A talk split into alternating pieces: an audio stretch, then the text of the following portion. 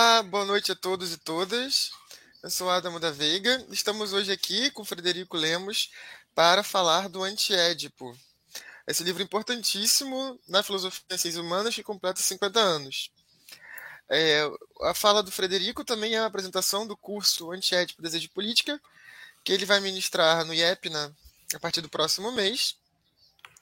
E Frederico é licenciado em Ciências Sociais pela UF, mestre em Filosofia pela UF e doutorando em Filosofia pela UF. Pesquisa justamente o fascismo na, na obra de Deleuze e Guattari.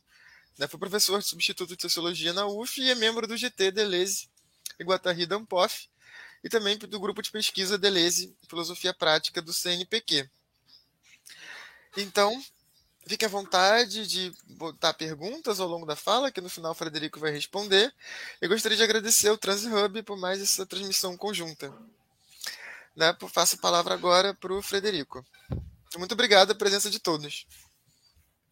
Valeu, Adam. Obrigado pela apresentação e pelo convite aqui para fazer a live de divulgação do curso. Né? Boa noite a todo mundo que está nos assistindo.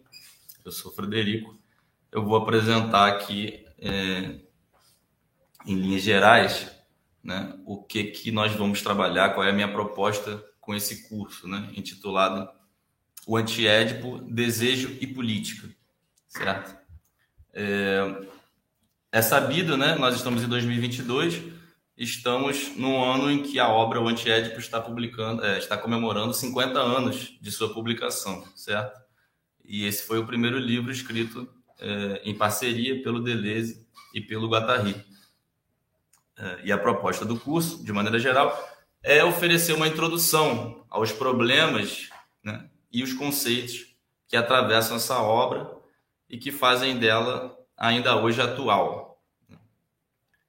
Eu vou ler um trecho da emenda, né? na verdade ela é curta, então eu vou ler para a gente ficar se acostumando com as palavras que eu vou usar e vou em seguida apresentar é, o programa do curso, ou seja, uh, o conteúdo do curso dividido em quatro aulas e vou, uh, no desenrolar, eu vou comentando um pouco dos temas que eu pretendo trabalhar com vocês ao longo dessas quatro aulas, certo?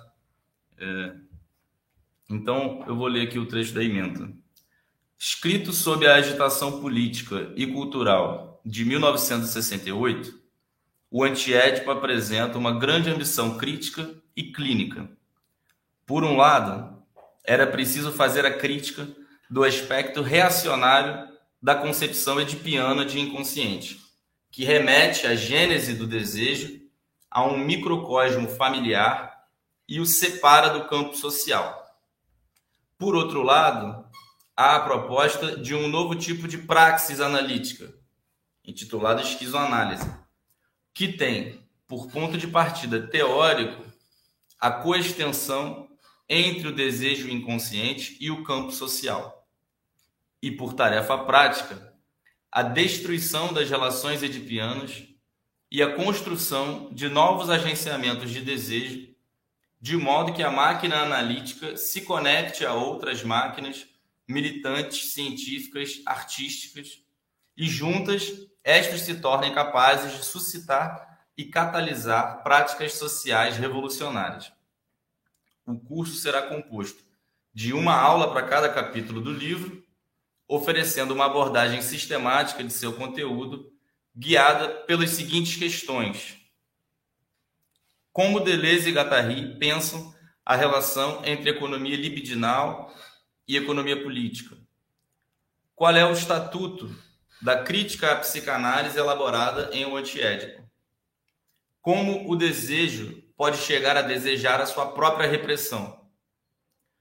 Como o desejo funciona diferentemente em cada tipo de máquina social.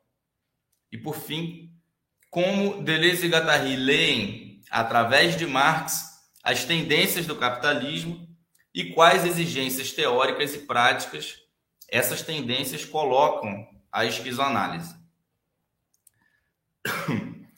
Bom, é, dito isso, eu passo ao programa, né? É, o curso é composto de quatro aulas, quatro aulas de duas horas cada uma, e cada aula vai ser voltada é, para um dos quatro capítulos do livro. Né?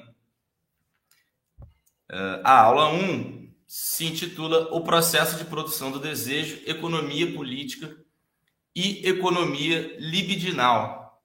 Né? E aí eu aproveito para sublinhar algo que eu tentei deixar mais ou menos explícito pelos títulos das aulas, né? que é, é, é parte da proposta do curso, que é que em cada uma dessas quatro aulas, né, que vai ser voltada, né, por, exemplo, a aula 1 vai ser voltada para analisar, sobretudo, o primeiro capítulo do antiédipo, né, para a gente pensar o que, que significa é, é, esse, essa, o que, que é essa concepção de desejo deles é, produtivo, né, a ideia de um processo de produção do desejo que eles apresentam ali.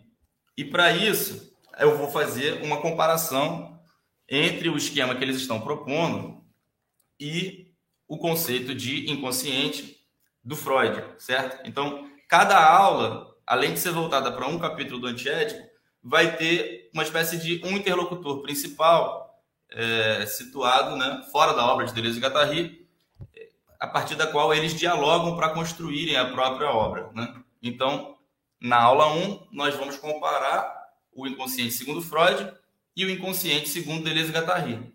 E a gente vai trabalhar né, é, o aspecto que eles chamam de ambivalente, uma certa ambivalência na leitura que eles fazem de Freud. Porque, de um lado, para eles, Freud foi quem descobriu é, as unidades de produção do desejo, certo? Freud foi aquele foi, foi quem primeiro chamou atenção né, ao inventar o conceito de inconsciente, ao operar toda essa revolução é, que dissociou a sexualidade da reprodução, certo? Que sublinhou nessa análise que ele fez do desejo inconsciente toda essa dimensão econômica do desejo com o conceito de libido, né? todo esse aspecto inventivo vai ser tido por Deleuze Guattari é, como muito importante para eles, certo? Vai ser realmente um aspecto revolucionário na obra de Freud, que eles tentam prolongar e radicalizar. Né? A gente vai ver como que, por exemplo, é, os conceitos né, principais né, do antiético, conceitos como máquinas desejantes, corpo sem órgãos e sujeito residual nômade, esses conceitos são formas de prolongar e radicalizar aquilo que Freud, é, é, em certo aspecto de sua obra, é, evidenciou e sublinhou. Né? Mas é, esse não é o único aspecto da obra de Freud. Né? Essa descoberta da, dessa, dessa produtividade do desejo, do fato de que o desejo é, tem a ver com uma energia libidinal livre, que pode investir né, em qualquer coisa, que pode formar é, é, conjuntos de desejo completamente heterogêneos né, e variáveis, toda aquela dimensão perverso polimórfica é, com que Freud descrevia a sexualidade, por exemplo, nos seus três ensaios sobre a teoria da sexualidade, tudo isso faz parte dessa dimensão revolucionária que Freud tem, é, que Deleuze e Guattari é, admiram na obra de Freud. Porém, paralelamente a essa, a essa descoberta da produtividade do desejo, há um outro aspecto da obra de Freud que Deleuze e Guattari é, é, acreditam ser reacionário, né, que eles tomam como reacionário. Por quê? Porque, em paralelo a essa concepção de um inconsciente produtivo ligado a uma energia é, é, econômica, certo? Destituída de, de, qualidades próprias, que pode investir em qualquer qualidade, que é apenas uma pura força é, quantitativa, econômica. Em paralelo a tudo isso, há uma concepção representativa do inconsciente ou uma concepção teatral do inconsciente. Né? De modo que, para Deleuze e Guattari, é, Freud acaba por realienar a libido que ele tinha acabado de liberar com uma das mãos, ele prende essa, essa, essa categoria na forma de uma representação familiar edipiana do desejo. Né? Essa seria a dimensão reacionária do Freud e essa seria a virada idealista da psicanálise. Né? Notem que essa virada idealista não significa exatamente que, que isso tenha um marco cronológico, tá? Não é exatamente isso. É, Para Deleuze e Guattari, essas duas, esses dois aspectos do Freud vão coexistindo paralelamente e de formas é, é, conflitantes, né? Seria o caso de ver isso texto a texto. Mas, de qualquer forma, é, esse segundo aspecto do Freud seria esse, é, que também é, é, relativamente bem conhecido, né? Seria esse Freud que descreve o desejo como vinculado à história de vida individual e tendo por gênese os conflitos vividos pelo indivíduo no triângulo do ambiente familiar, né? formado pelo pai, pela mãe, pelo filho, certo? Marcando, personificando, portanto, o desejo e marcando esse desejo como tendo a sua gênese, como tendo a sua origem, né, a sua fundação no interior dos conflitos desse triângulo de piano, certo? É, é, é daí que vem toda a importância, né, e, e quase às vezes, em, em, em alguns momentos, a defesa de que haveria uma espécie de universalidade dessa estrutura é, na formação do desejo humano em geral, né? Em vários textos do Freud isso aparece, certo? Uma espécie de universalidade é, desse processo né, do complexo de Édipo em direção ao complexo de castração e assim por diante, como sendo processos é, fundamentais de constituição do sujeito, né, sem os quais não se poderia falar é, é, em desejo, em sujeito e assim por diante. É, então, esse aspecto representativo, essa ideia do Freud de que o desejo seria prioritariamente representação desses conflitos vividos no interior do triângulo de piano, foi é, muito combatido por Deleuze e Guattari e recebeu o, o, o, o foi adjetivado né, como familista. Né? Familista. É isso que é o que eles chamam de familismo, é essa redução do inconsciente a uma máquina de produzir representações dos conflitos vividos no interior do ambiente familiar. Para Deleuze e Guattari, é, nesse movimento do Freud de edipianizar o inconsciente, o que acaba se passando é uma mistificação das forças produtivas do inconsciente, de modo que é, essas forças produtivas do inconsciente acabam sendo desconectadas das forças produtivas do campo social como um todo.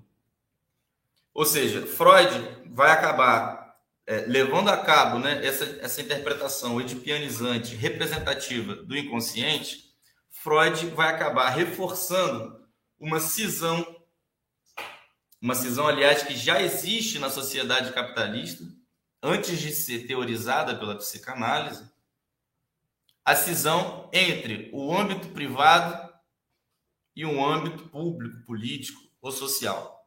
Uma cisão entre indivíduo e sociedade, entre economia libidinal e economia política, ou entre uh, a vida pulsional e civilização, certo? Nesse movimento de edipianizar o inconsciente, portanto, Freud estaria reforçando essa cisão, dando a ela um estatuto é, teórico na psicanálise, né? Mas Deleuze e Guattari frisam, não é que Freud esteja inventando essa cisão, essa, essa cisão já existe é, é, como parte da organização social capitalista. Ele apenas está sublinhando isso e dando a ela uma validação teórica, certo? É, é, essa cisão, na verdade, é um produto das relações de produção capitalistas, né? Em que sentido? para Deleuze e Guattari, é só no capitalismo que se consolidou uma efetiva separação é, é, entre a família, o âmbito da família privada, que é a família dominante no mundo capitalista, certo? A família privada, de tipo família burguesa, essa família foi separada do campo social. É só no capitalismo que isso se deu. Né? A gente vai ver mais à frente. Todo o, o, o, o antiédipo tem um fundo de um argumento histórico muito importante, né? e eles mostram como que é, nas, nas formações sociais pré-capitalistas a família é, participava de maneira mais direta é, do campo social, né? segundo é, regras de parentesco, segundo formas de distribuição da política que passavam por linhagens familiares, é, diferentemente do que ocorre no capitalismo. Bom, nesse ponto, é, a gente vai ver como que essa crítica que Deleuze e Guattari fazem ao idealismo da psicanálise, a isso que eles chamam de virada idealista da psicanálise, é uma espécie de repetição da crítica que Marx já havia feito à economia política clássica, certo? O que, que Marx dizia é, diante de autores como Adam Smith e Ricardo, né? Eu falo aqui de forma em bastante linhas gerais, algumas coisas vão ficar soltas, a gente pode é, pormenorizar ao final no debate, né, nas perguntas, e a gente vai com certeza comentar isso melhor no decorrer do curso, né? Mas o Marx é, dizia o seguinte: bom, Adam Smith e Ricardo descobriram, né, no momento de fundação da economia política como ciência, uma categoria fundamental dessa fundação foi a categoria de trabalho. Né? Adam Smith e Ricardo descobriram a essência da riqueza na atividade do trabalho. Né? Trabalho concebido como trabalho em geral trabalho abstrato, ou seja, não esse ou aquele trabalho específico, né, qualificado, mas trabalho em geral, trabalho enquanto uma grandeza abstrata. Essa descoberta do trabalho como fonte da riqueza é revolucionária. Né?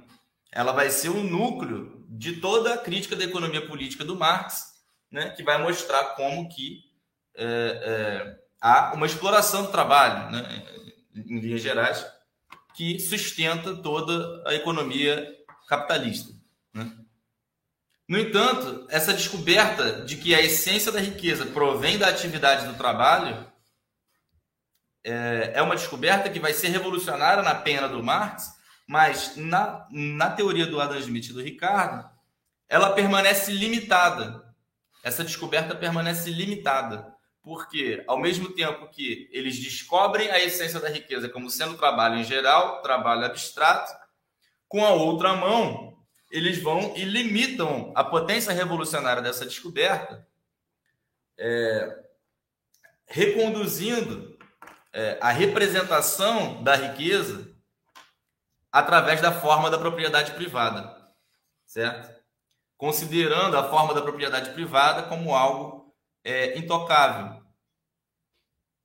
Vejam como Deleuze e Guattari vão aplicar a Freud, e isso é explícito, né? a gente vai ler a passagem que eles falam isso, o mesmo argumento. Eles dizem, Freud descobriu é, a essência da sexualidade como sendo a libido. Isso que Freud chamou de libido. Como uma grandeza quantitativa, abstrata, desterritorializada, que pode investir é, em tudo quanto é coisa. Mas, ao mesmo tempo que o Freud descobre a libido como essência da sexualidade, como grandeza quantitativa abstrata, ele não para de limitar o alcance dessa descoberta, reterritorializando a libido na família privada do mundo burguês moderno. Certo? Como se fosse uma forma de compensação, de limitação da força revolucionária do que ele acabava de descobrir. Né? Como se ele dissesse: bom, ao menos isso não vai sair da família. Né? Deleuze e Guattari dizem em alguma passagem é, algo mais ou menos assim, é, como se Freud precisasse recuar diante desse mundo selvagem da produção do desejo né, e introduzir aí um pouco de ordem clássica do velho teatro grego, certo? Então, esse vai ser o, o, o principal do, do, do, nosso primeiro encontro, vai ser analisar essa relação ambivalente que Deleuze e Guattari é, tem com Freud, de um lado, vendo nele um autor revolucionário que deve ser prolongado e radicalizado, do outro lado, vendo nele alguém que é, teve, é, se levou para um vetor reacionário ao impedir, né, ao, ao, ao, paralisar, ao fixar a produção desejante é, no quadro da, é, da família como o seu microcosmo, né, como uma espécie de instância idealizada que acabou por separar o inconsciente do campo social. Né? Deleuze e Guattari dão sobre isso exemplos é, é, muito, muito interessantes. É, sobre como que os conteúdos é, raciais e racistas, como os conteúdos ligados à classe, ligados à, à, identidade de gênero, poderíamos acrescentar, eles não chegam a falar isso lá, mas como que todo esse tipo de conteúdo que é sociopolítico e que habita o inconsciente acaba por, se, por perder lugar, por perder importância, na medida em que o inconsciente fica preso a essas categorias é, edipianas, certo? Então, o Deleuze diz, por exemplo, numa aula, algo assim: é, bom, a mãe e o pai são fundamentais, certamente, na experiência do desejo de qualquer um. Se a pessoa né, nasceu, ele foi criado pela mãe, pelo pai, é evidente que tem uma relação importante com, com nossas mães, nossos pais. Agora, o que é mais importante, talvez, né, não é a mãe e o pai enquanto posições dadas né, numa espécie de estrutura universal.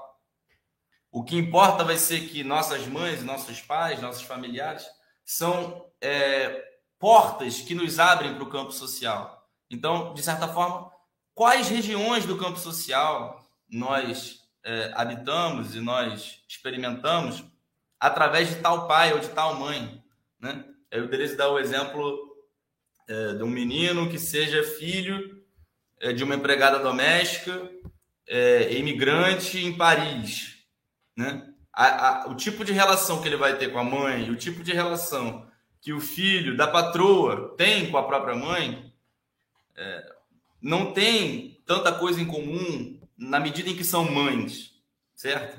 O que deveria entrar mais em cena aí seria os conteúdos sociopolíticos do inconsciente. É só aí que a gente vai conseguir entender, né, vai conseguir perceber é, as produções de sofrimento, por exemplo, e as, e as formas de tentar é, é, é desconstruí-las, desmontar esses agenciamentos de sofrimento e produzir algo é mais interessante, uma vida mais intensa a partir disso, certo? Então, isso afeta, né? É, isso é, todo esse tipo de crítica que, que eles fazem à psicanálise está sempre ligada a uma perspectiva teórica e ao mesmo tempo prática?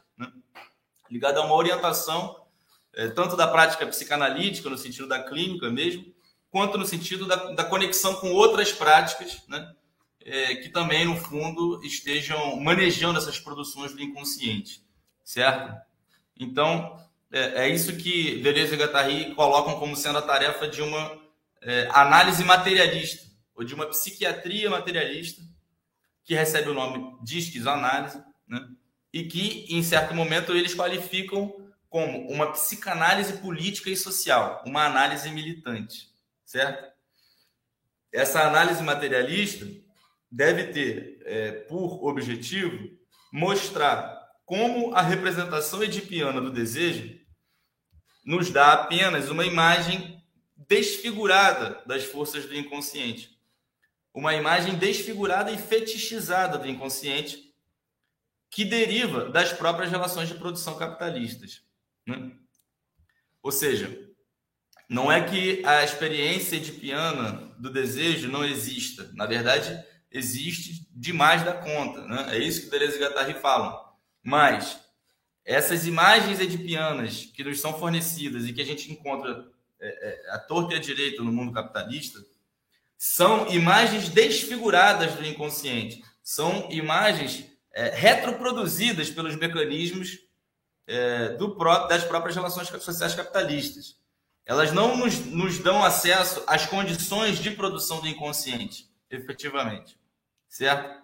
A gente só atingiria esse plano é, fazendo, em primeiro lugar, uma crítica dessas imagens de pianos, uma, uma, uma destruição dessa experiência de piano, é, para se reencontrar com as forças do inconsciente é, na sua potência revolucionária, na sua potência plástica, né? conectando é, a psicanálise, a prática psicanalítica, com outras práticas é, artísticas, é, militantes, filosóficas, etc., que tentem justamente produzir inconsciente, né? É, e aqui a gente toca num ponto importante também que, que eu vou comentar ao longo do curso, né? É, para Deleuze e Guattari, é, ou melhor, é, pensando primeiro é, na psicanálise, né? na maneira como a gente pensa recorrentemente o, o, inconsciente, né? Falando em linhas muito gerais, é evidente que esse, né, algumas correntes dentro da psicanálise vão ser mais ou menos afins a isso, certo? Mas Deleuze e Guattari montam uma espécie de, de de grande figura da psicanálise aqui.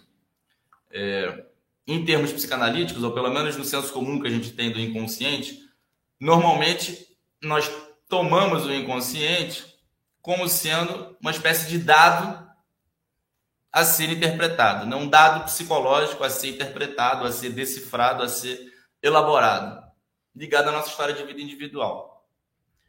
Para Deleuze e Guattari, o inconsciente não é um dado, ele não nos é dado. Na verdade, o inconsciente precisa ser conquistado. Ele é uma matéria social a ser inventada, a ser conquistado, experimentando agenciamento de corpos, agenciamento de ideias, montando e desmontando circuitos de afetos no corpo social e político. Certo?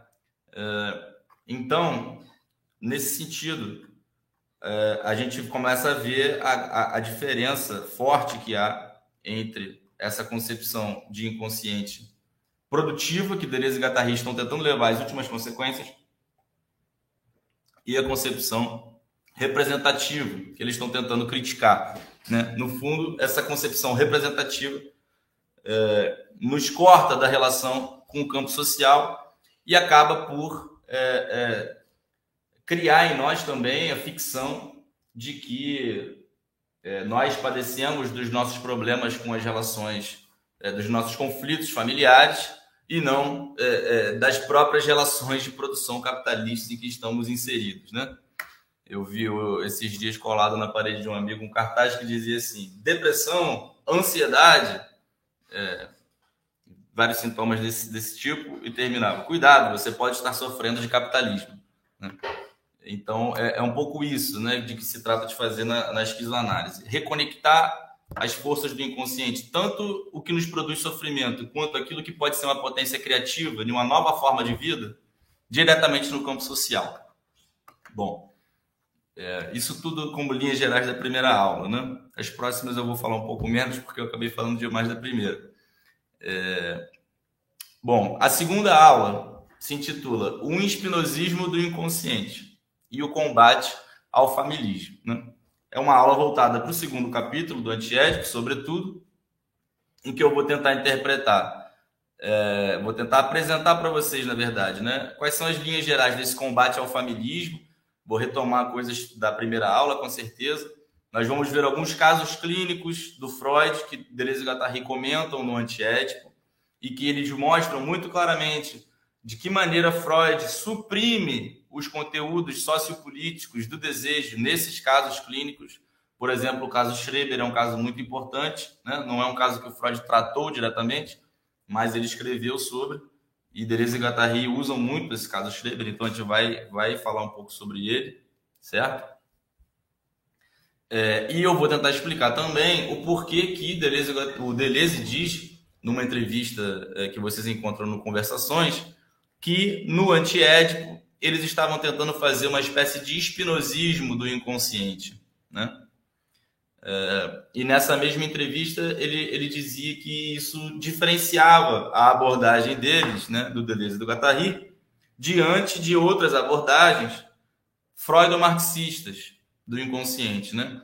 A gente está vendo o tempo inteiro que Deleuze e Guattari estão conectando as reflexões de Freud sobre o inconsciente, as, as reflexões de Marx sobre é, a produção, sobretudo a produção capitalista. Por que eles não seriam freudo-marxistas, né? Ou seja, de que maneira eles se relacionam com essa tradição de autores anterior a eles que tentou conectar é, é, essas duas ordens de, de pesquisa. Né? É, o que diferencia eles, de certa forma, é esse espinosismo, ou seja, é a ideia de que, né, em linhas muito gerais, é, só há uma realidade, só há um processo de produção da realidade, é, e o desejo e a produção desejante, né, e a produção social, ou em outros termos, a economia libidinal né, do desejo, ou economia psíquica, e a economia política, social, não são duas coisas separadas, né? não são duas produções, não são duas economias. Né? Nas tentativas é, mais tradicionais de relacionar né, Freud com Marx, frequentemente a gente vê, e mesmo em autores muito bons, tá? isso não significa é, reduzir os autores, é uma diferença aqui que Deleuze e Guattari têm, por força da leitura que eles fazem do Spinoza, né? Frequentemente a gente vai ver formas de pensar como que é, Marx e Freud, ou seja, como que economia política e economia libidinal podem ter uma relação, mas preservando uma diferença fundamental entre as duas, preservando uma espécie de separação entre as duas produções e as duas economias. É, Deleuze e Guattari vão tentar pensar o plano de uma só economia, uma só produção, que é na sua base, né, no nível elementar, é, desejante, e no nível das suas resultantes é, social e política. Né? É, existem várias, várias vias possíveis da gente explorar a relação de, de Spinoza com Deleuze e Guattari no antiético, porque tem, tem realmente uma, uma contaminação dos conceitos como um todo ali é, é, num fundo espinosista, apesar deles não fazerem muitas menções ao Spinoza nesse livro, né? Ao contrário do que vai acontecer, por exemplo, no Mil Platôs.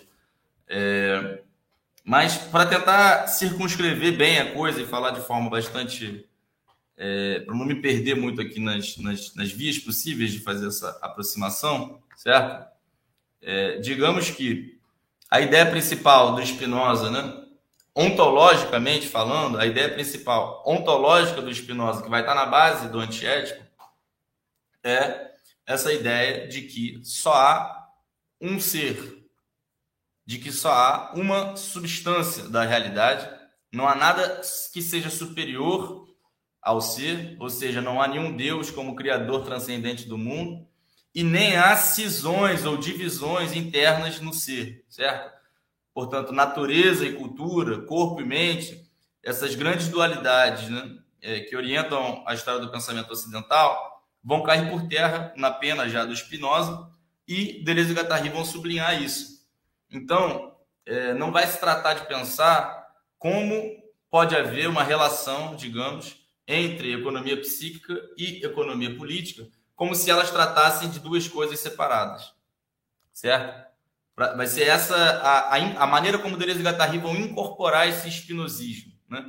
Eles vão dizer, é, mais ou menos como Spinoza diria, né? que só há uma natureza, uma realidade, que é, ora concebida como natureza naturante, ou seja, como causa, como causa produtora da realidade, ora como natureza naturada, ou seja, como um efeito dessa causa, né?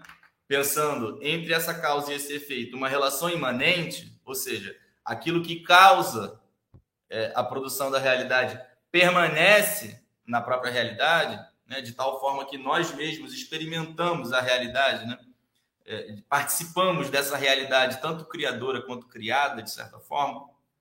É,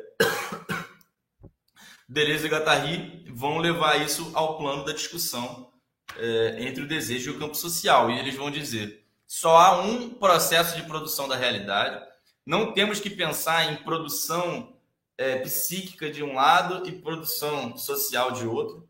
Na verdade, só há um processo de produção que envolve tanto o desejo, enquanto um nível molecular dessa matéria social, dessa matéria social da produção da vida, né, incluindo sociedade natureza, isso pouco importa,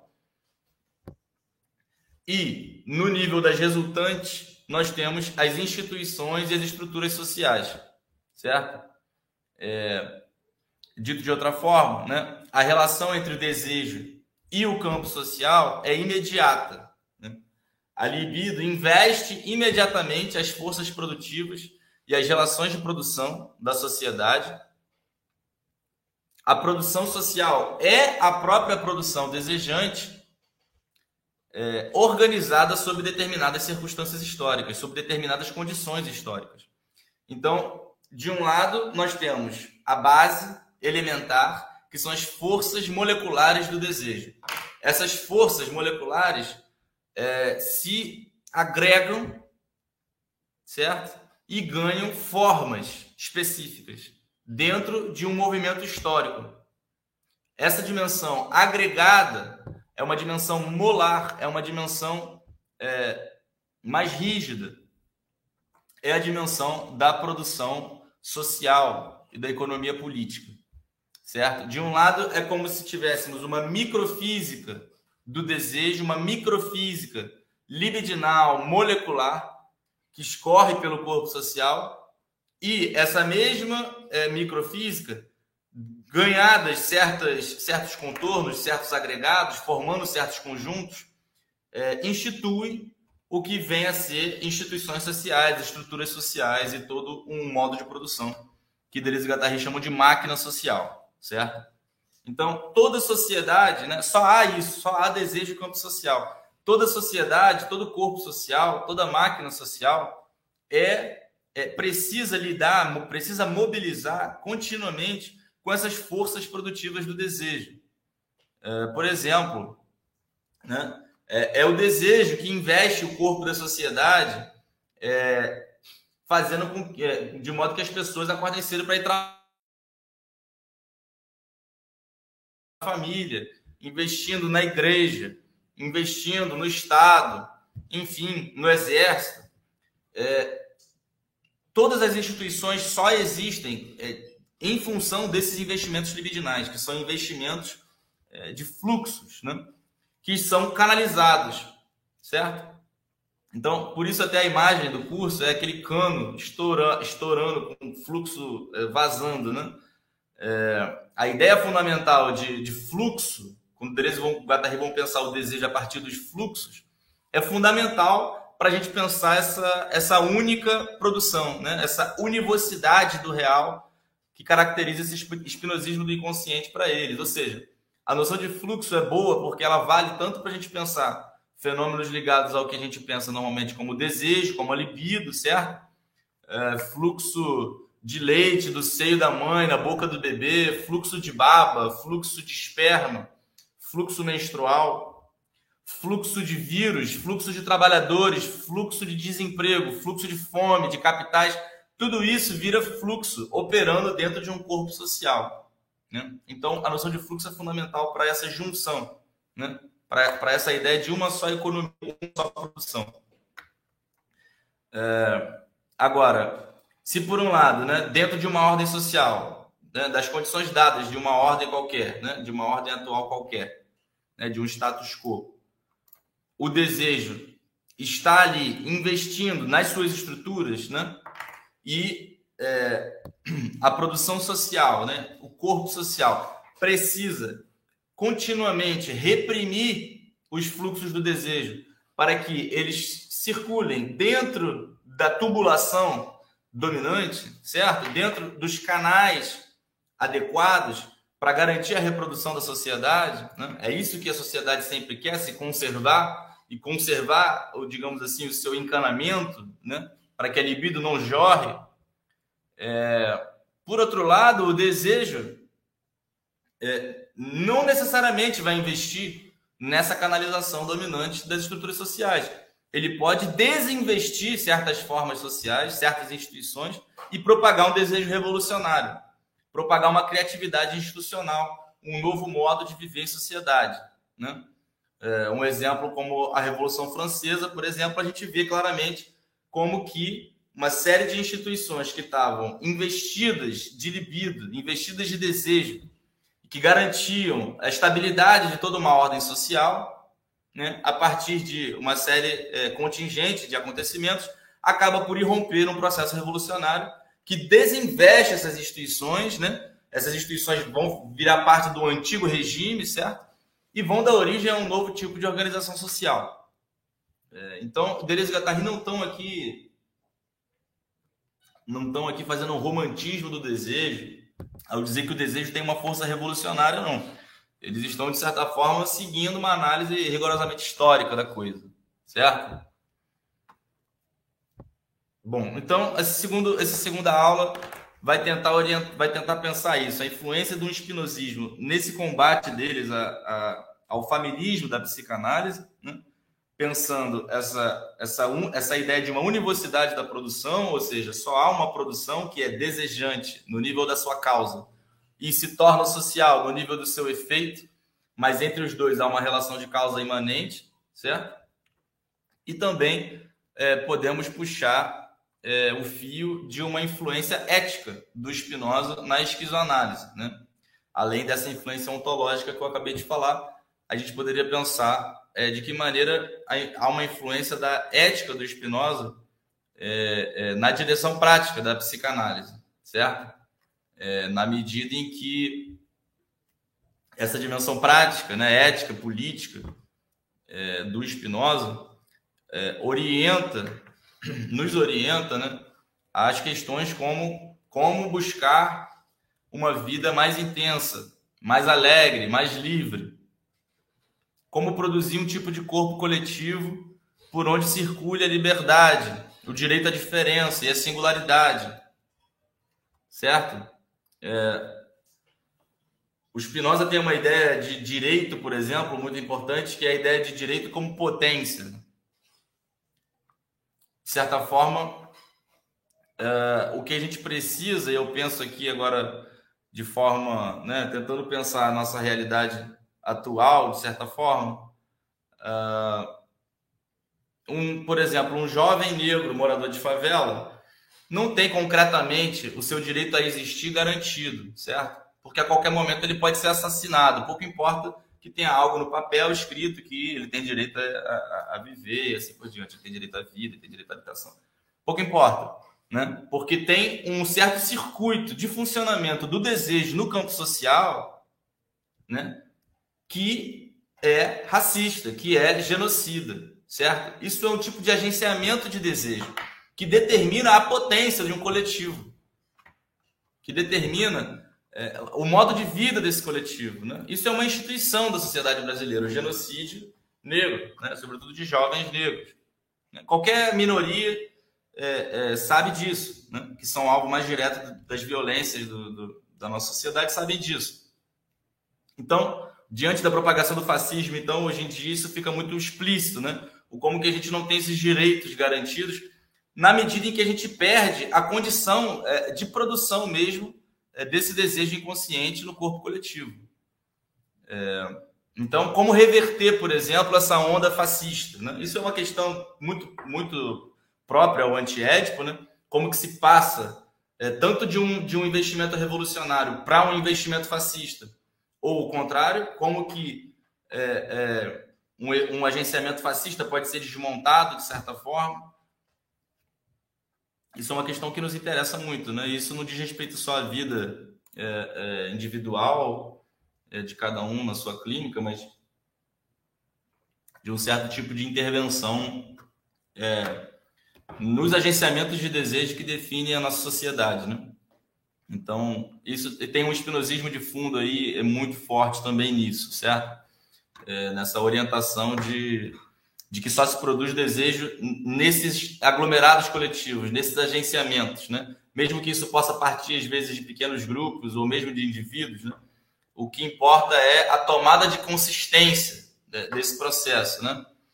Então, bom, é, de certa forma, estamos aí diante de uma oportunidade de melhorar bastante essa onda fascista que a gente está vivendo e de reverter ela, é, por exemplo, vencendo a eleição, certo? Isso é algo que tem efeitos práticos também. Isso é algo ligado também a um agenciamento de desejo.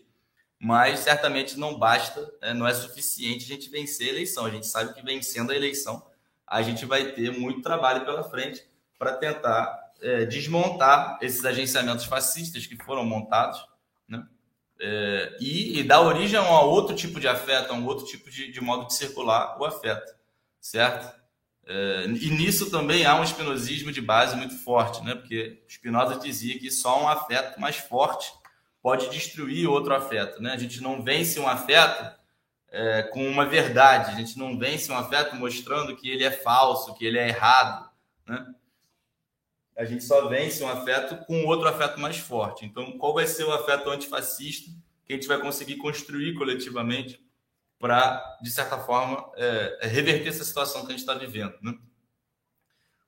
Bom, é, acho que isso, isso vai um pouco na direção da na direção prática, uma das direções práticas da esquizoanálise, é, que Deleuze às vezes chamava de construtivismo, né? pensar o desejo como esse construtivismo. Né? Bom, indo agora para a terceira é, aula, a terceira aula se chama Tipologia das Máquinas Sociais e Edipianização do Desejo. A história de um longo erro. Né? Essa, essa expressão, a história de um longo erro, é uma expressão que o Nietzsche usava ao se referir à metafísica, né? ao se referir à história da metafísica como sendo a história de um longo erro. E é, Deleuze e Guattari fazem toda uma relação, fazem todo um debate com, com essa ideia do Nietzsche, aplicando essa expressão à história da construção uh, da edipianização do desejo, certo?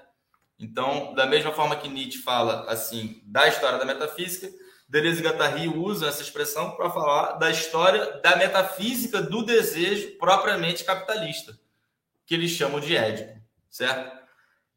Então, esse terceiro, essa aula, essa terceira aula do curso vai ser voltada para pensar as três grandes máquinas sociais que eles descrevem no livro, é, no terceiro capítulo, sobretudo, e como se deu essa história de é, formação de uma subjetividade edipianizada no capitalismo, né?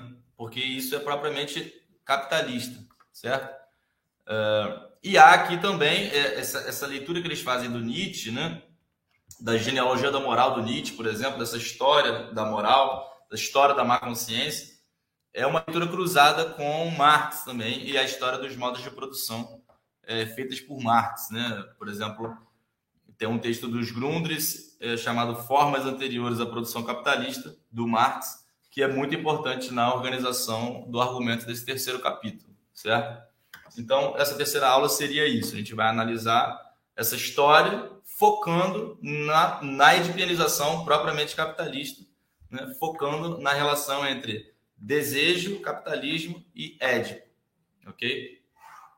É, e por fim, na última aula, a gente vai desdobrar é, o que a gente viu na aula anterior sobre o capitalismo. A gente vai continuar falando sobre o capitalismo de forma mais detida, pensando especificamente a relação é, do fascismo com o capitalismo, como que o fascismo aparece ali no antiético. O fascismo tem um lugar bastante importante ali, é, através de uma teoria que eles chamam de teoria dos dois polos do desejo. A gente vai ver como que há, para Deleuze e Guattari, dois tipos de vetores que atravessam todo o desejo, né, que fazem com que o desejo possa oscilar entre esses vetores, um vetor revolucionário e um vetor é, reacionário e fascista, né? isso nas condições do capitalismo. É, e a gente vai a gente vai desdobrar então essa reflexão já a partir do quarto capítulo do Antiético, né, sobre como combater o fascismo em nós e, e, e, na sociedade, no fundo não faz diferença, e como que no quarto capítulo Deleuze e Guattari é, desdobram o que eles chamam de tarefas práticas da esquizoanálise, certo? São três tarefas, a gente vai é, se aprofundar nisso é, nessa quarta aula. E claro que tem essa divisão que eu proponho, né, dos autores, de, né, primeiro Freud, depois Spinoza, depois Nietzsche e por fim Marx, sobretudo. Mas é claro que eh, no antiético as coisas não estão tão separadinhas assim, elas acabam se embaralhando. É, é mais uma proposta minha de tentar organizar as coisas para a gente é, ter um, um, organizar de forma mais didática o curso, certo?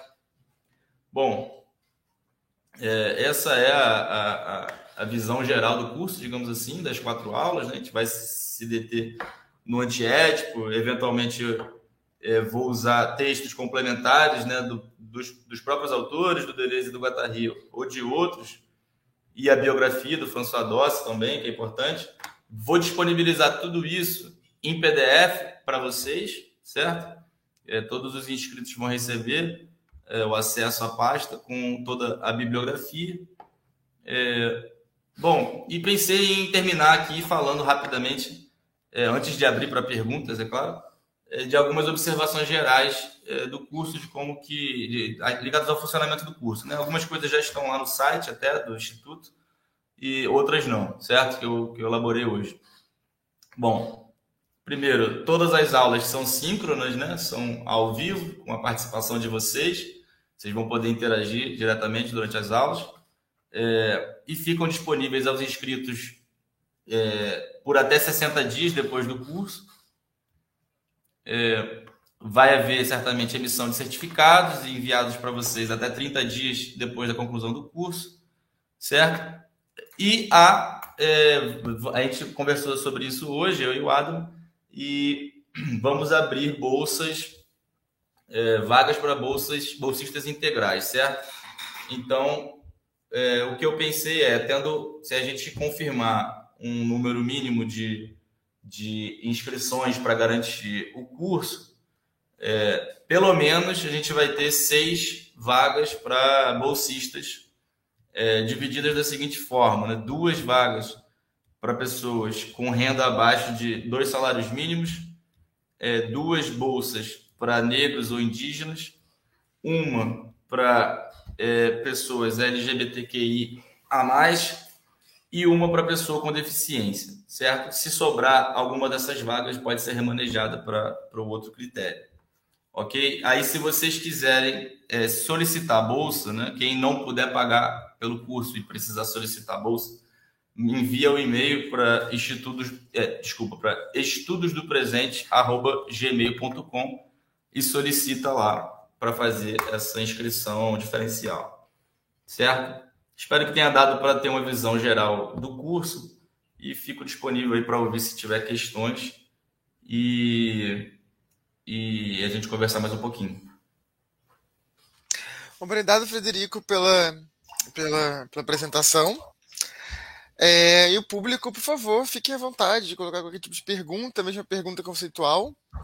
Né? Eu mesmo tenho uma pergunta que eu gostei muito dessa descrição sobre o desejo de Deleuze Guattari, eu queria que você falasse um pouquinho sobre um tema que eu acho que, que é bem importante hoje, que o conceito de desejo, como ele é trabalhado na psicanálise, até mesmo lacaniana, né, que não é tanto objeto da crítica deles, é, mas na psicanálise, ele é um conceito que está muito remetido ao humano, né, um conceito antropocentrado, por assim dizer.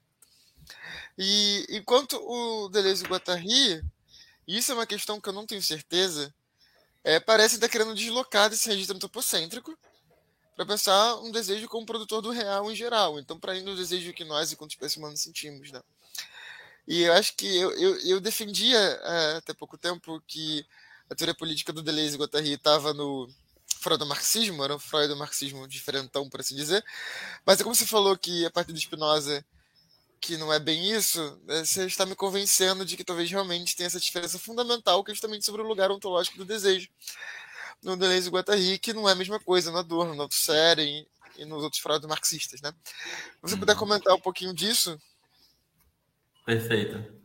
É, obrigado, Adam. É, com certeza. Bom, tem passagens no, no Antiédipo em que eles falam sobre isso, né? Sobre a relação é, a relação no coração da sexualidade, né, no cerne da sexualidade, há uma relação do humano com o não humano. Né? Eles tiram isso, é, eles falam sobre isso, eles desenvolvem até o que eles chamam de é, a ideia de N sexos. Né? Eles, são, eles fazem toda uma crítica é, da, dessa, dessa ideia de diferença sexual né? que, que, que, que, que tem lugar na psicanálise e aproveito de uma ideia, eles citam lá uma passagenzinha do, do Marx, dispersa, que estava lá no, na crítica da filosofia do direito de Hegel, eles pegam uma frase solta lá em que o Marx fala algo sobre a sexualidade não humana. E eles falam: olha, Marx, com uma frase, detonou a representação antropomórfica do sexo que é dominante na psicanálise. Né? Então, para eles é exatamente isso que você falou. É, a ideia de sexualidade não, não deve se circunscrever a, uma, a, a, esfera do humano, né? como se o humano fosse, né, como dizia Spinoza, um império dentro de um outro império, né? como se houvesse um mundo humano que é, é impermeável, né? que é fechado sobre si mesmo. É, enfim, na verdade, a sexualidade está exatamente nisso que eles chamam de coextensão né? entre, digamos, natureza e indústria. Né? Então, tem uma relação direta aí com, com os animais, com, com enfim, com a planta, com as bactérias, com tudo mais. Né? O desejo é essa energia que conecta, que distribui, né? que consome. Essa, esses agenciamentos dessa, dessa força desejante não, não se passam só entre é, indivíduos da espécie humana, né? É, é, daí a ideia de máquina, né? A ideia de máquina desejante vai um pouco nessa direção, né? Não no sentido de falar que, que o desejo só passa por máquinas técnicas, né? Mas é, eles encontram essa palavra máquina como sendo um, um termo suficientemente amplo, né, para abarcar é, tudo por onde se passa, é, é, tudo por onde passe fluxos, né? Fluxos que produzam qualquer coisa. Então, pode haver uma máquina né, da planta, uma máquina do próprio ser humano, uma máquina, enfim, enquanto objetos técnicos mesmo, no sentido mais trivial, é, e assim por diante, né? Então, é, é um pouco isso que você falou. A fundação de certa psicanálise, por exemplo, da psicanálise lacaniana, né, é toda baseada nessa diferença ontológica do ser humano e, e, e a questão da ordem simbólica que vem aí. Exatamente. Né? Agora, para Deleuze e Guattari, eles não vão se fundar nessa diferença ontológica, né? eles, eles vão se apoiar no conceito de vida genérica do Marx, que eles citam no início do, do Antiédipo, mas que eles citam com, com um tom muito espinosista, né? Para quem tiver o olho treinado, ver ali uma espécie de forma de, de, de plano de imanência que eles estão construindo com aquela ideia, né? Esse, essa ideia de que eh, há, um, há uma, uma, uma indiscernibilidade né? entre indústria e natureza do ponto de vista da produção da realidade, né? E o próprio Marx já dizia isso, de certa forma, né? É, é, ele diz em algumas passagens algo do tipo... É, quem põe o humano ao lado da natureza, né, comete um absurdo, não, não entendeu nada. Quer dizer, existe uma. Na produção, o que há é uma humanização da natureza e uma naturalização do humano. Né? Há uma espécie de fusão, uma espécie de simbiose, né? um cofuncionamento, é, que é o mais importante. Né? O mais importante para eles não vai ser fundar essa, essa separação entre domínios ontológicos vai ser pensar quais são as pontes possíveis entre, entre tudo isso, né? É, é, claro que tem diferença entre o modo de vida de uma planta e o modo de vida de um indivíduo humano. Não é, não é dizer que todo mundo vive do mesmo jeito, né? Mas as diferenças são outras, né? As diferenças são ligadas ao modo de funcionamento, ligadas à ética, ligadas à política, ao tipo de, de, de organização que se faz desses encontros, né? Dessas alteridades. E não tanto a, ao tipo de substância em jogo, né? A substância humana de um lado e uma substância, é, enfim, que não seja humana do outro, né? É a fórmula que todos buscamos, que está no rizoma, né? Monismo igual a pluralismo. A exato, universidade exato. substancial com diferença de regime e funcionamento. Exato, exatamente. Exatamente. Uma mesma substância nas suas infinitas modificações, né?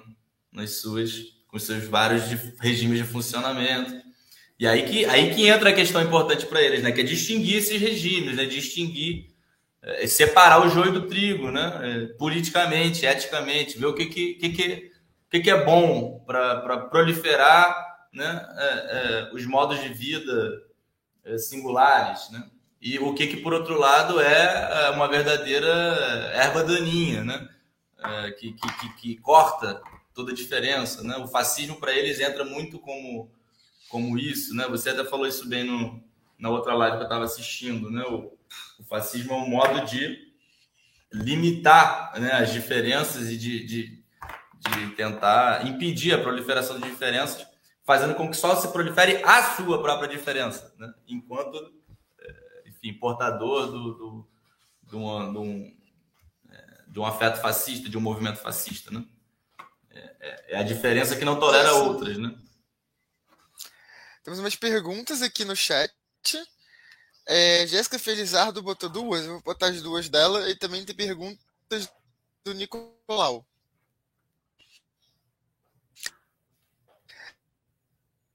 Tá travando um pouco para mim aqui, não sei se, se é o seu ou se é o meu. Né, Jéssica tá perguntando, como Voltou? Vocês estão me ouvindo? Agora tô. Frederico, você tá me ouvindo? Tô, tô ouvindo. Ah, caiu um pouquinho, tá chovendo pra caramba aqui no Rio, né? Sim. É, Jéssica Felizardo botou duas que eu em relação. É, que seria, a primeira pergunta: como as análises questionam o discurso de identidade? Há capturas, mas ao mesmo tempo, digamos, esse discurso de identidade é necessário para garantir direitos. Né? Que é até uma coisa que o Deleuze realmente fala no, se não me engano, conversações, né? Que minorias precisam criar modelos para si para reivindicar direitos, que são uma boa pergunta de como a psicanálise trabalha com isso. É, o Nicolau pergunta pedindo para que se explique melhor a diferença entre inconsciente dado e inconsciente ser conquistado. Tá. É... E se você puder responder essas duas, porque a última da Jéssica, tá tão... acho que vale a pena responder ela em separado até a gente discutir. Se puder responder essas tá. duas. Uhum. É, essa sobre a, sobre a questão das identidades, né? É uma pergunta que está em alta e que é importante ser feita, porque eu acho que Deleuze e Guattari colocam coisas interessantes sobre isso, né? A teorização. Mas isso vai um pouco mais para outra obra, tá? Não está tanto no Antiédipo, isso está sobretudo no Mil Platôs, né? É, essa, essa análise que eles vão fazer das minorias. É, eles pensam, por um lado, o que eles pensam, o que eles pensam é o seguinte, né? de certa forma, existe um modelo majoritário dominante né, no, na ordem burguesa capitalista. E em função desse modelo majoritário dominante, né, modelo subjetivo, que é o quê? Que é o homem adulto, branco, né, é, heterossexual, é, habitante das cidades, né, e assim por diante, né, são atributos ilimitados desse, desse modelão subjetivo que é o dominante, ele vai servir de metro padrão de todo mundo na sociedade. Né? Ele vai servir de régua. E em função dos desvios desse metro padrão, a gente vai ter a constituição de minorias. Né? Então, o cara pode ser é, branco, homem, mas ele não é heterossexual. Então, ele cai numa espécie de minoria a partir daí. Ah, ele pode ser negro, homem, ah, então ele cai em outra minoria. E assim vai haver a constituição é, dessas minorias, entendidas como subconjuntos da maioria, né? como conjuntos assujeitados ao metro padrão que é, dominado, é, que é dominante, que é a própria maioria. Ok, isso é uma dimensão, digamos assim, é derivada da minoria, né? Isso é uma dimensão, né? ela existe enquanto minoria em função desse desvio suposto com esse método padrão que se impõe como o, o, o verdadeiro, o legítimo, enfim. Agora, Deleuze e Guattari vão falar. O capitalismo tem duas políticas básicas para as minorias. Né? Eles falam isso lá no, no Platô 13, aparelhos de captura. Né? Eles falam: uma é o extermínio e a outra é a integração. Então, o capitalismo é, tem, por, por técnica de gestão, né? ora, exterminar as minorias, porque as minorias têm sempre um potencial revolucionário que ameaça né, a reprodução da dominação capitalista. Então, essas minorias precisam ser contidas. Mas vão ser contidas como? Ora sendo exterminadas, ora sendo integradas. Né? Então, é aquilo que a gente vê né, é, é, historicamente, né, como que hoje em dia tem né, propagandas é, com público gay, com negros, fazendo coisas super descoladas, né? Até um banco, às vezes, pode fazer uma propaganda super descolada, se mostrando bastante é, para frentex, né? Politicamente e tal. São formas de integração ao capitalismo. Agora, a gente seria muito ingênuo, né? Se a gente acreditasse, e Deleuze e Guattari não acreditam nisso, é, que é, a integração por si só é, digamos assim, é, é, é, uma forma de captura, é uma forma, é o mal por essência, não tem. Não, na verdade, é preciso haver, é preciso haver uma certa integração para garantir o direito à existência das pessoas, né? Eles, eles falam isso claramente. É preciso haver uma luta, né, no nível do que eles chamam de axiomas, né? É preciso haver enunciados operatórios específicos do capital que reconheçam a existência desses grupos minoritários. Eles falam isso. É preciso haver uma luta dentro do regime de representação capitalista para que esses grupos né, existam. E aí é, é, esse momento em que as mulheres, por exemplo, né, precisam falar, nós enquanto mulheres, né? Eles até usam uma frase assim lá no, no platô 10 sobre os devires, né, do meu platô. Nós enquanto mulheres. Então a mulher se afirma numa identidade é, para ser reconhecida dentro desse jogo do capitalismo. Agora, para Deleuze e Guattari, essa, essa afirmação dessas identidades que são minoritárias para serem reconhecidas dentro do sistema capitalista, para terem um mínimo direito a, a, existir dentro desse sistema, isso deve ser apenas um meio. Isso não pode ser o objetivo final da luta, porque isso não é uma, um, movimento revolucionário propriamente, entende? É, o que seria né, a, a, a, verdadeira força, né, a maior força dos movimentos minoritários para eles, seriam essa força de fazer algo que realmente escape a gestão capitalista, que escape, né, que vá além do mero reconhecimento e que vá na direção de produzir um outro tipo de circulação do afeto no campo social. Né?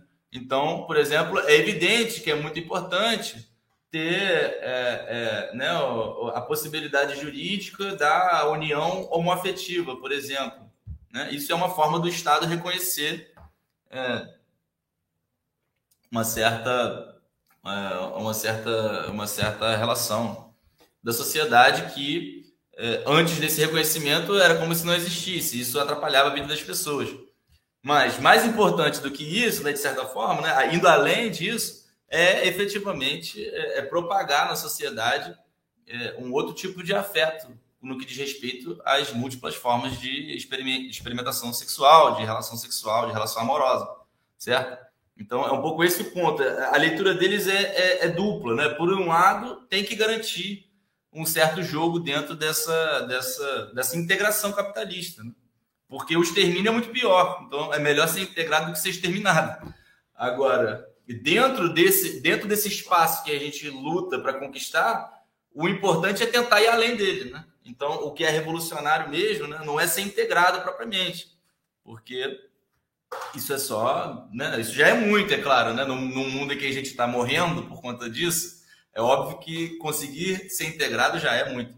Mas é, o fundamental seria, o mais importante, né? O revolucionário seria fazer um outro tipo de, de agenciamento de desejo, né? traçar um plano de consistência revolucionário, eles falam. É, e isso a cada vez, né? Enfim, os, os movimentos minoritários entre si tendo algo a compor, né? Para passar para a sociedade como um todo. Né? Aí já não são as minorias enquanto identidades próprias, percebe? Aí já é o conjunto das minorias formando um conjunto é, é, potente, intenso, que consiga é, produzir na sociedade, por exemplo, é, enfim, um tipo de afeto que impeça a ocorrência de racismo, que impeça a ocorrência de machismo, que impeça. Né? Para essas coisas não basta ter reconhecimento do Estado, né? a gente precisa produzir isso na sociedade de fato. Né? É... Bom, eu sinto que quando eu não, não, vejo as pessoas e fico respondendo, eu vou falando, Exato. falando, falando. Tem a pergunta do Nicolau e tem a última da Jéssica, né? Do Nicolau. É, explicar um pouco melhor a diferença entre inconsciente dado e inconsciente ser conquistado. Aham, uhum, tá. É, o que eu queria dizer é, eu, tô, eu, tirei isso de uma, de uma passagem do, do Deleuze que está no Dois Regimes de Loucos, tem um texto chamado Quatro Proposições sobre a Psicanálise. Isso aparece lá, isso aparece também no Diálogos, né? essa distinção que ele faz. É... A, dif a diferença seria, de um lado você tem uma espécie de inconsciente que é pensado, né? no lado da psicanálise, que é pensado é, no interior de uma teoria do aparelho psíquico, certo? Freud elabora uma teoria do aparelho psíquico é, que vai ter lá né, as suas, a sua topologia, certo? A sua dinâmica e seu aspecto econômico, articulando né, o consciente, pré-consciente, inconsciente, todo esse esquema que o Freud elabora. E ele vai pensar é, né, um, um, dos tons mais importantes dessa concepção do Freud de inconsciente ligado a um aparelho psíquico é de pensar, né? É, a gente conhece isso, é, até quem não, não tem muita intimidade com a psicanálise, né? Tudo se passa como se o que, o que de mais fundamental aconteceu para o inconsciente foi aquilo mais longínquo, né? É a tal da cena primitiva, né? Até um conceito do Freud, a cena primitiva. Seria uma cena mítica, né? Originária, de certa forma, onde se desenrolou alguma experiência traumática é, na relação lá da primeira infância, né, do sujeito se formando, né, em meio a seus pais, e todo o trabalho, né, do adulto fazendo análise seria de certa forma interpretar retroativamente isso, né, ficar lendo é, é, esses, esses cristais históricos, né, essa história de vida individual que está cristalizada no inconsciente e que fica é, regurgitando na forma de, de sintomas, na forma de atos falhos, de sonhos, essa coisa toda, e o sujeito fica tentando interpretar é, é, esses conflitos passados e tentando, de certa forma, elaborar e tentando se, se colocar presente, né, de certa forma, assumir né, o, o que está em jogo aí nesse processo passado. Né?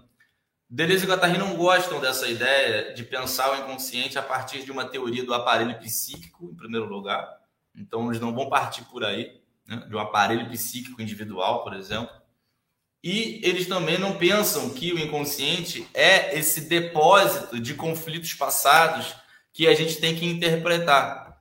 Eles falam, na verdade, o seguinte: nós, enquanto somos bombardeados né, desse tipo de experiência do desejo, por exemplo, edipiana, nós estamos apenas pegando os produtos que o capitalismo nos reservou do inconsciente. A gente não está tendo acesso às condições de produção do inconsciente. Né? Então, não é interpretar aquilo que já está dado, é realmente produzir inconsciente, é chegar ao ponto de inventar o seu próprio inconsciente né, é, em grupos e assim por diante. Então, a diferença seria essa. O inconsciente não está dado para ser interpretado. O inconsciente é aquilo que nos roubam para que a gente continue vivendo de forma padronizada dentro daquilo que as relações capitalistas esperam da gente, certo? Isso é o que nos é dado, entende? Não é o inconsciente para Deleuze e Guattari isso, né? Édipo para eles é uma imagem desfigurada do inconsciente, não é o inconsciente. Ele, se, se a gente só tem acesso a essas imagens desfiguradas, falta ainda a gente formar né, o corpo necessário para ser capaz de produzir efetivamente um outro tipo de inconsciente, um outro tipo de, de, de circulação do desejo. Entende?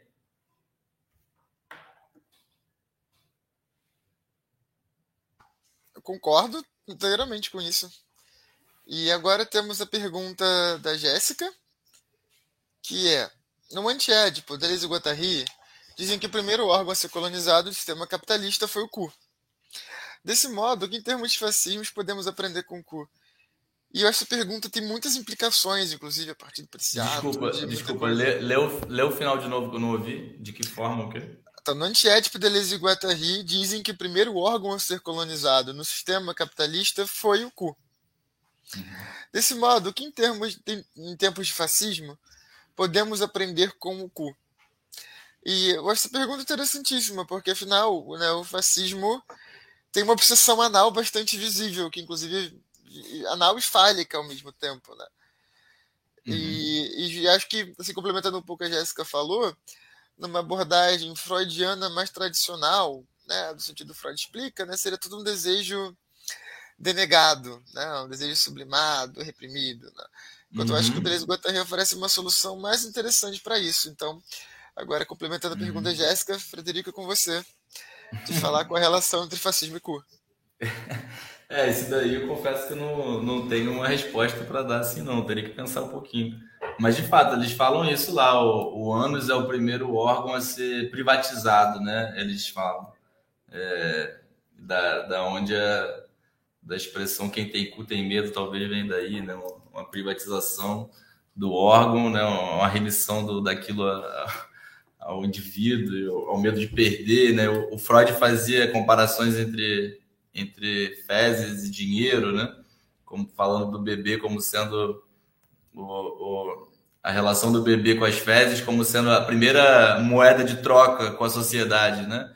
Essa coisa de liberar as fezes ou de reter como sendo um modo de, de enfim, de entrar no esquema das trocas capitalistas. Agora, é, enfim, realmente nunca, nunca parei para pensar muito nessa, nessa questão, então não tenho muito o que dizer, não. Se eu puder arriscar uma resposta. Por favor, por favor, de, por favor. De improviso. É porque esse sentido de colonização do cu é, que seria o espaço privilegiado da, da interioridade sobre o ponto de vista do padrão majoritário do homem hétero branco. Então, o homem uhum. hétero branco tem uma figuração na história ocidental de o impenetrável, né? Isso lá desde os gregos, mas isso vai assumindo uma figuração diferente, né? Então, essa impenetrabilidade do, do homem hétero branco é aquilo que constitui no capitalismo, né, digamos, esse modelo da interioridade plena e impenetrável, é, e o fascismo, ao que me parece, ele tem uma profunda relação com uma expansão da penetrabilidade de todas as esferas da vida pela desterritorialização do modo de produção capitalista neoliberal. Então, tudo é privatizável, tudo é modo de extração de valor através do desejo. E diante desse desespero, né, de todos os seus afetos, toda a sua vida se tornar precária, né, no sentido de capitalismo agora ele é muito mais de fluxo do que de segmento, mais ainda do que já era, no sentido de que estruturização completa, né, de, de tudo, né, e tudo é um, torna-se fluxo, né, as entidades vão ser muito mais fluídas e abertas à apropriação, né, enquanto fluídas propriamente. É, o espaço que figura no imaginário fascista, né, como a última reserva no qual ele pode garantir a sua identidade, né, o cu. Né? Justamente uhum. porque oculta essa figuração da impenetrabilidade constitutiva da própria autorrepresentação né, do homem hétero branco enquanto padrão majoritário, padrão majoritário que estão tanto em crise. Né? Uhum. Uma crise que é traída, trazida pelas próprias dinâmicas do capitalismo neoliberal, que desarticulam todas as identidades, quanto também pelo fato de que, por um outro lado, contrário ao capitalismo, está sendo contestado por uma série de movimentos. Uhum. Né? Então, o curso seria esse, esse, espaço de projeção, de reterritorialização do homem. Né? Os bancos tirem minha casa, né? eu não terei um emprego para o resto da vida, não serei só administrador, professor, serei tudo ao mesmo tempo, empresário de mim mesmo, mas o cu sempre será meu. Tudo posso vender para o capital, menos o cu. Sim. Né? É. É, e no, Sim, sim. Se fez sentido que foi completamente improvisado essa resposta aqui, não sei se vocês estão ouvindo.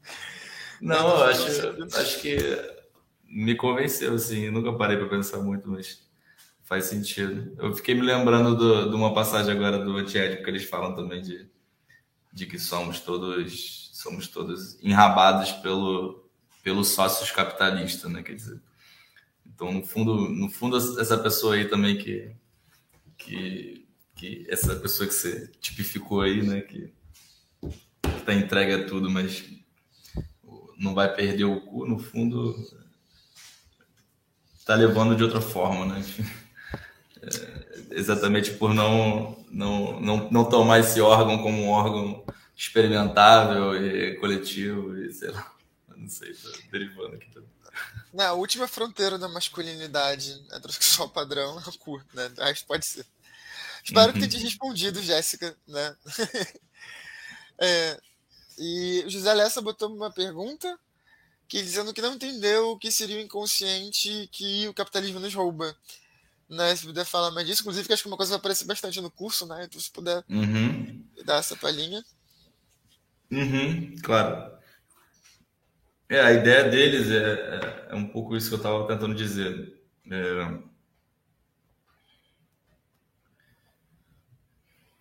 como é que eu posso tentar traduzir em outras palavras, né? É, a experiência, digamos assim, é, habitual, dominante, que nós vamos fazer do nosso desejo, né, é uma experiência bastante morna, é uma, é uma experiência de intensidade baixa, né, é, dentro das condições dominantes do capitalismo, né, pressupondo um, um indivíduo que tenta viver uma vida bastante normalizada e que se adequa bastante às estruturas e instituições do capitalismo. O que se passa ali de, de desejo é algo bastante baixo em, em termos de intensidade, certo? E é evidente, ele deve ter lá os seus sofrimentos psíquicos, os seus sintomas, os seus atos falhos, essas coisas que a psicanálise chamava de formações do inconsciente, certo? Então, em alguma medida, é evidente que todo mundo está aí, né, é, é, de certa forma, atravessado por fenômenos de ordem inconsciente. Né? O que Deleuze e Guattari estão falando é, é, isso que normalmente é, é, nós temos acesso, uma experiência ordinária do inconsciente, é muito pouco, né? porque isso que nos deixam consumir, né, é, em termos de, de, de processos inconscientes, é, por exemplo, Aí o sujeito vai lá e vai fazer a clínica desses sintomas ou desses sofrimentos, mas de uma maneira individualizada, de uma maneira desconectada do resto do campo social e assim por diante. É... É... O que eles estão falando é o que a gente precisa fazer é reconquistar, de certa forma, ou passar a conquistar né, as condições de produzir um novo tipo de inconsciente e não de simplesmente consumir essas imagens que são derivadas de um inconsciente organizado pelo capitalismo, entende? É como se existem as condições do inconsciente e essas condições, essas forças produtivas do inconsciente, sob o capitalismo, se traduzem em uma série de coisas. Por exemplo, é, é, a edipianização, como eles falam. Mas essas imagens edipianas a que nós temos acesso regularmente são muito pouco do inconsciente. O que seria necessário é, chegar a fazer seria produzir um outro tipo de inconsciente, produzir um outro tipo de agenciamento do desejo, entende?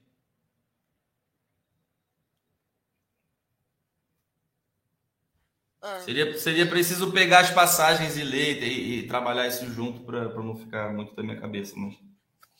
É, mas assim, eu acho que é um isso o Frederico concorda comigo, né? Eu acho que seria mais a ideia de que é, o inconsciente, ele próprio, ele é capturado por determinadas Exato. estruturas que são do modo de produção capitalista, como a família burguesa. Exato. Tanto na figuração que a psicanálise faz do inconsciente, como ele realmente também se estrutura em sociedades capitalistas burguesas. Né? Seria isso. Estou falando, olha, o inconsciente pode até na sociedade capitalista burguesa aparecer como papai, mamãe e eu, né? O Édipo. Mas isso não é o que é o inconsciente. Né? Esse inconsciente, como ele se manifesta historicamente, isso. é parte de relações sociais. Exato. Isso é uma, exatamente. Isso são imagens capitalistas do inconsciente, mas isso não significa, isso não esgota o inconsciente, né? Esse é o ponto. É que essas frases têm que ser sempre matizadas, né? Essas frases, né? Ah, nos roubam o inconsciente, enfim. É, o que eles estão falando é exatamente isso que, que você falou. Existe, existe um inconsciente traduzido pelos, pelas relações capitalistas, mas isso é pouco demais, né? Isso é muito pouco. Se a gente se limitar a achar que o inconsciente é isso, né? Eles falam que é, é um riacho pouco profundo, né? Eles falam o riacho pouco profundo da psicanálise. Né? Eles falam como se Freud tivesse visto um oceano, um, né, um universo que era as produções do desejo.